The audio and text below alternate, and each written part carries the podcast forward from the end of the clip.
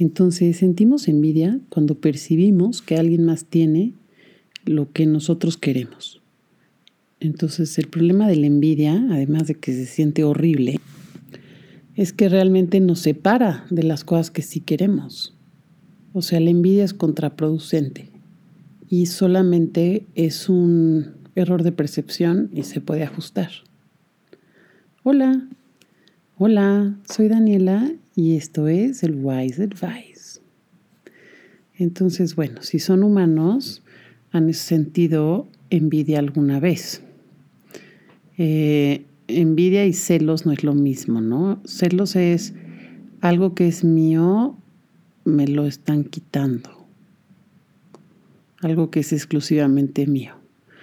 Eh, mis hijos, mi pareja, mi trabajo, mi whatever.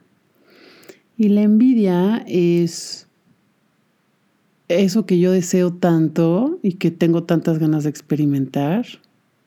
Esa otra persona lo está experimentando. Y no es justo y no se vale y qué poca.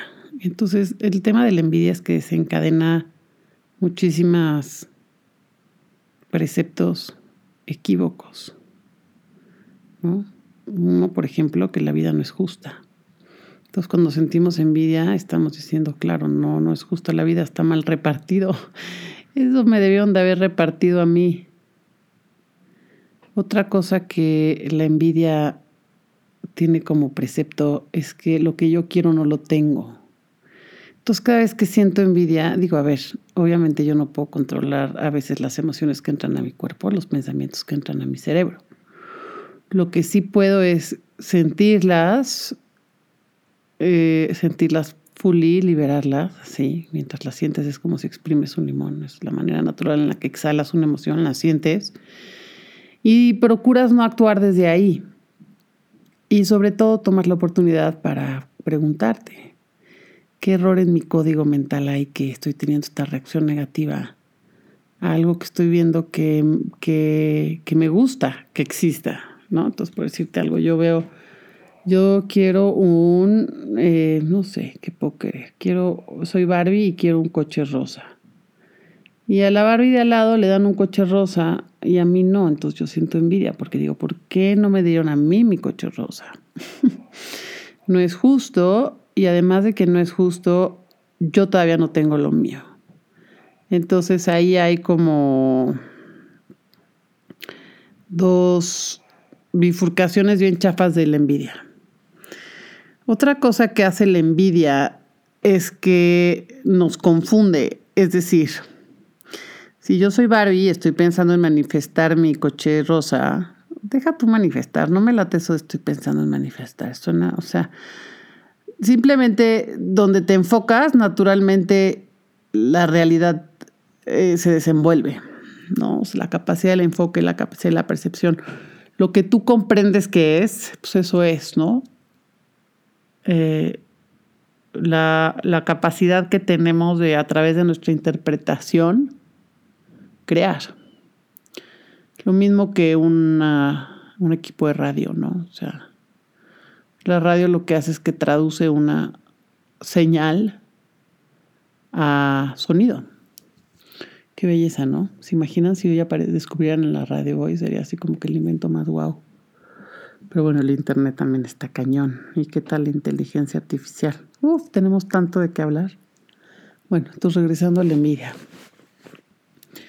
Eh, la envidia es, cuando sentimos envidia, es como una alerta, como los carriles de, del boliche, los que son malos en el boliche como yo usan carriles. Entonces, eh, cuando sientes envidia, no, no te confundas en el sentido de que no vayas a pensar, chale, estoy sintiendo envidia porque yo no tengo eso.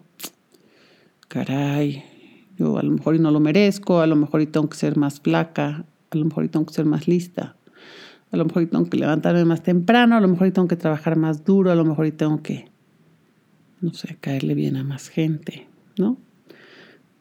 Y todo esto, por supuesto, pasa sin nuestra supervisión. Digo, a veces pasa con nuestra supervisión, pero el momento me es tan cañón que pues no puedes hacer mucho. Entonces, bueno, eso es un camino cuando sientes envidia, pero yo lo que les estoy invitando a hacer es que cuando sienten envidia digan, ah, a ver, estoy pensando algo que es incorrect.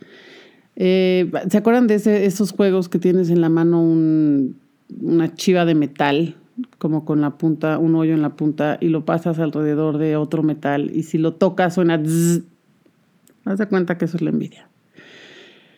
Que la opinión que tienes de lo que está pasando es incorrect, no, no, te, no te conviene y no está alineada con tu perspectiva y no es, no es, este, no es una perspectiva que you want to hold. Entonces, imagínate que está, está Barbie, está sentada, está preocupada, triste, no entiende por qué no llega su coche rosa, será que ella es not enough, qué tal que no es suficiente, qué tal que, pues claro, debe ser culpa de sus papás. no debe ser culpa de todas esas relaciones terribles que tuve y si nadie saben qué, y es que no, y es que el mundo, y es que es pinches hombres, y es que... Ay, entonces ahí está Barbie debrayando así su, su, este, la voz de su cabeza se está dando un festín con sus estupideces y entonces le está diciendo todas estas cosas y en eso, ¿qué creen que pasa? Pues pasa una chava con el coche rosa que ella quiere y gota, o sea, Barbie siente un hoyo en el estómago, Dice, claro, ¿ves? O sea, todos lo tienen menos yo. O sea, ¿por qué ella? O sea, ella que tiene que no tengo yo. Entonces ya Barbie ya entra en esta rivalidad con este otro ser humano que tiene lo que ella cree que quiere o lo que ella cree que no tiene. Y este, y entonces ahora imagínense esto cuando pasa tipo con, con, con los hombres, ¿no? O con las mujeres, pues con las relaciones. o sea, de no manches, yo, ella porque tiene ese novio tan chido, ¿por qué? ¿Yo qué? ¿Por qué ella no? O sea, esa es una, esa es una como train of thought que no está tan descabellado, ¿no? O sea, yo creo que muchos aquí, sino es que todos durante un momento de envidia hemos seguido ese pensamiento y quizás sea habitual. Entonces, esa es una opción. La otra opción es decir, a ver, estoy sintiendo envidia, no porque yo no tengo el coche, no porque ella sí tiene el coche, estoy sintiendo envidia porque lo que estoy pensando es falso.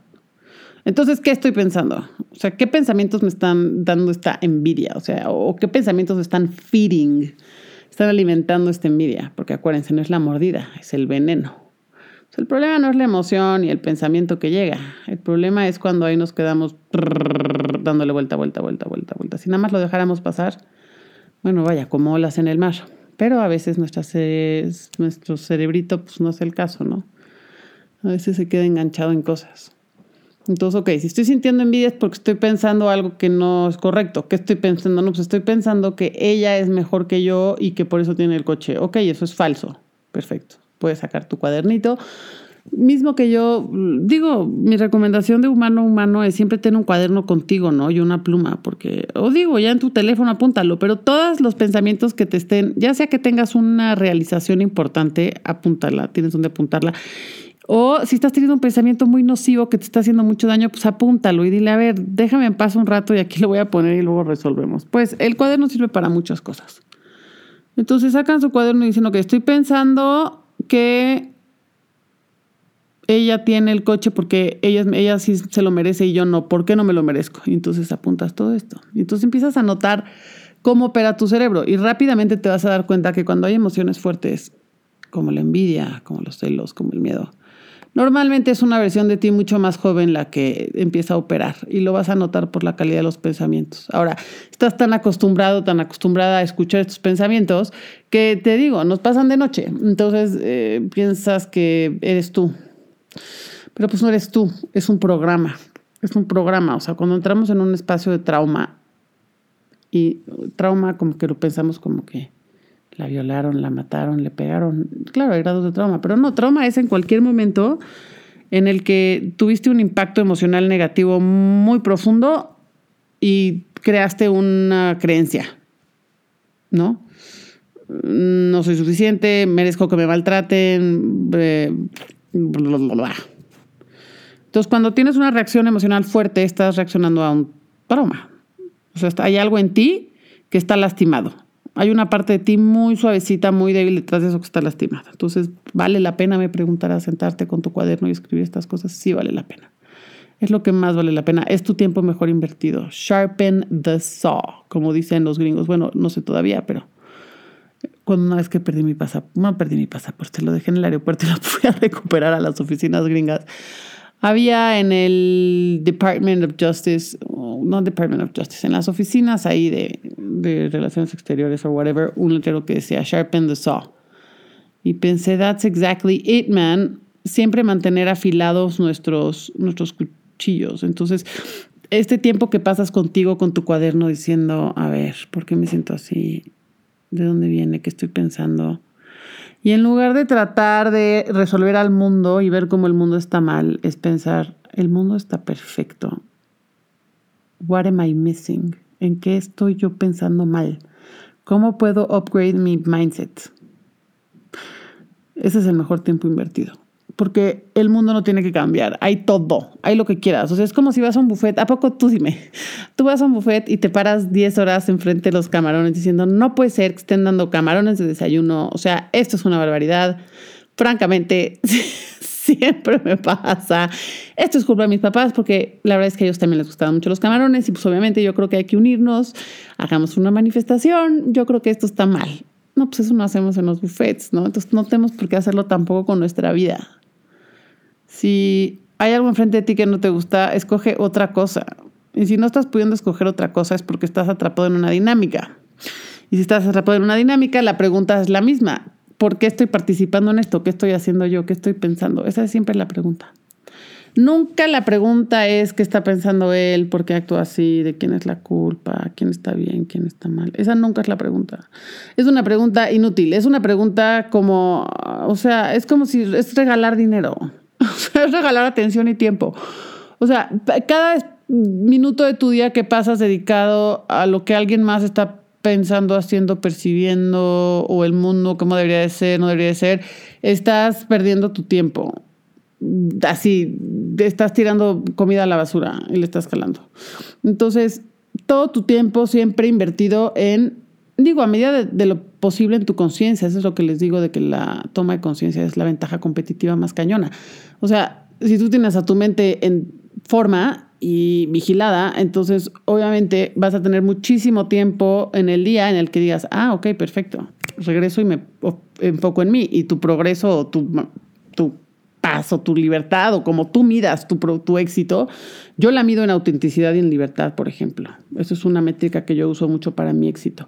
Y hay otras que uso, ¿no? Eh, pero básicamente esas dos. Entonces, como tú midas tu, tu, tu éxito, vas a ver que se va a multiplicar porque, pues sí, por eso meditar es increíble, por eso, o sea, cualquier ejercicio que te obligue a estar enfocado y presente en tu mente, a estar observando tu mente, te ayuda. Es como hacer core, es como hacer nalga, o sea, es básico, es básico para tu bienestar general ah, y para tu capacidad general. Bueno, a veces tengo una mujer francesa que vive dentro de mí. Ok, entonces me está dando envidia, soy Barbie, me está dando envidia el coche, pero estado últimamente presente en mi mente y en mi cuerpo y en mi postura, entonces noto que tengo mis puños apretaditos y mi mandíbula apretadita, entonces está una parte débil de mí está reaccionando, entonces en lugar de dejar que esta parte débil de mí ocupe control de mi avatar y se ponga a pelear con todo el mundo en make everybody wrong y se ponga a juzgar todo, me voy a preguntar qué estoy pensando, o sea, ¿cómo es que me estoy lastimando a mí misma con este pensamiento? ¿Con qué pensamiento me estoy lastimando a mí mismo? Esa es la pregunta. Ahí está. Cuando algo nos genera dolor, angustia, envidia, no es una señal de que el otro tiene que cambiar o de que la situación tiene que cambiar.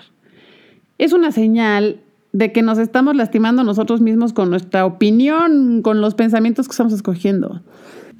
La envidia es lo máximo en el sentido, igual que todas las demás emociones negativas son lo máximo, porque pues, son una señal muy evidente de que podemos y es momento de ajustar nuestro pensamiento y nuestra opinión. No hace falta que pensemos que somos unos losers, ya. No hace falta que pensemos que nada bueno nos pasa, no hace falta que pensemos que no somos suficientes o que no hacemos lo suficiente o que no somos lo suficientemente inteligentes o que la regamos mucho en los últimos años o que, no sé, o que la condición del país está mal, whatever, whatever it is, it is in your mind. Podemos dejar de lastimar nuestro bellísimo presente creativo e infinito con pensamientos tóxicos que nada más nos duelen. No hace falta. Pero pues el primer paso, no, no, pero, y el primer paso es notar que hay una conversación dentro de tu cabeza. No sé si ya les he recomendado aquí esta película de Guy Ritchie que se llama Revolver. Oh my God, es un peliculón. Además, chichis, choques y chingadazos. Entonces, a los hombres también les va a gustar. Buenísima película de gangsters, ajedrez, este, cárcel, es espectacular. Y no se les voy a arruinar para nada, pero el mensaje más claro ahí es: el único enemigo está en tu cabeza. Y eso lo han dicho pues, todos, ¿no? Lao Tzu, todos lo han dicho, todos lo han dicho, de una manera o de otra. Y eh, en el momento en el que te das cuenta que el enemigo está dentro de ti, y no enemigo porque quiera joderte, es nada más la manera en la que la mente evoluciona. Es la pesa del músculo, es el, o sea, es increíble que tengamos ese trip en nuestra mente, porque sin eso no evolucionaría la mente como evoluciona. Es, es jugar frontón con pared, es la pared del frontón, exactamente eso es es rebotar tus ideas con inteligencia artificial. Bueno, ya en ese tema de inteligencia artificial me, clavo otro día. Pero, este, este enemigo que tenemos adentro de nosotros, vamos a ponerle otro nombre, este, esta dualidad interna que nos jode y nos dice que si nosotros, o que si sí, o que si no, es este flow, este río de pensamiento es constante, es una actividad, es nuestra responsabilidad. No es nuestra responsabilidad crearla, dominarla, vaya ni cambiarla, simplemente observarla, simplemente observarla, porque aparte bajo observación naturalmente se transforma. Esa es la cosa más hermosa de la mente. Bueno, no, difícil decir cuál es la cosa más hermosa de la mente, pero una cosa muy hermosa de la mente es que lo único que necesita para sanarse, o no para sanarse, para reorganizarse es observación. Observación. Observación total. Tengo una amiga muy querida, Vero, que es además una gran maestra de vida. Eh, con su ejemplo, es terapeuta. Estuvo un rato especializada en trauma y tiene una práctica muy bonita. Y algo que siempre dice y me queda muy presente, sobre todo en momentos de caos emocionales, es que dice, los procesos no necesitan ni siquiera que los entiendas o que los lleves o que los detengas o que los encauces, solo necesitan que les des un proceso para, un espacio, perdón, para, para hacer, para procesarse. Entonces la presencia es, este, pues la presencia es lo único que se necesita para la transformación. Ahora, la, para estar en presencia, pues se necesita mucho ¿cómo decirlo? Mucho foie. Pues sí, estar dispuestos a estar incómodos a ratitos. Y por último, lo que hace la envidia o lo que es la envidia es resonancia mal etiquetada. ¿A qué voy?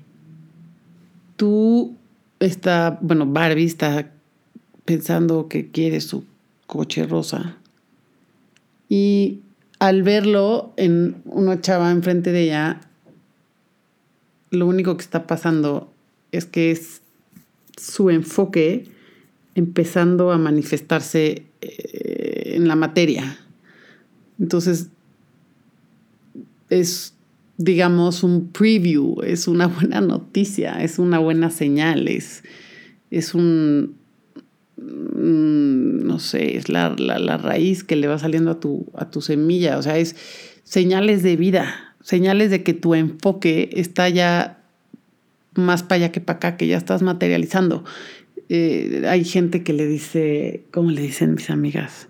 Son tus magnifiers o tus, algo así le dicen, me dicen, cuando veas algo que quieres, es tu magnifier, es tu sí, entonces tienes que decir sí sí es lo que quiero. Sí es lo que quiero. Y aquí va el nombre del capítulo de este podcast, que es Ama lo que quieres. ¿Cuántas veces queremos cosas y sin darnos cuenta durante el día buleamos a la gente que tiene esas cosas en nuestra mente o criticamos a las cosas que queremos porque no han llegado ay, yo quiero un novio, no, por decirte algo, yo, la chava que está ahí, yo quiero un novio, y entonces ve a los enamorados y hay pinches güeyes, o sea, seguro, no sé qué, espero que se la pasen mal, y entonces, me explico, y es normal que la envidia nos agarre distraídos y nos empuje a esos comportamientos, pero amar lo que queremos es este, pues es básico, ¿no? En toda su profundidad. Amar lo que queremos, que es lo que tenemos enfrente. Que una, una cosa es como dice Jay Shetty, muy, bueno, no lo dice él, pero lo recuerda él, que la diferencia entre amar y querer, y amar es regar una flor, quererla es arrancarla. Entonces hay que amar lo que queremos y también lo que tenemos enfrente.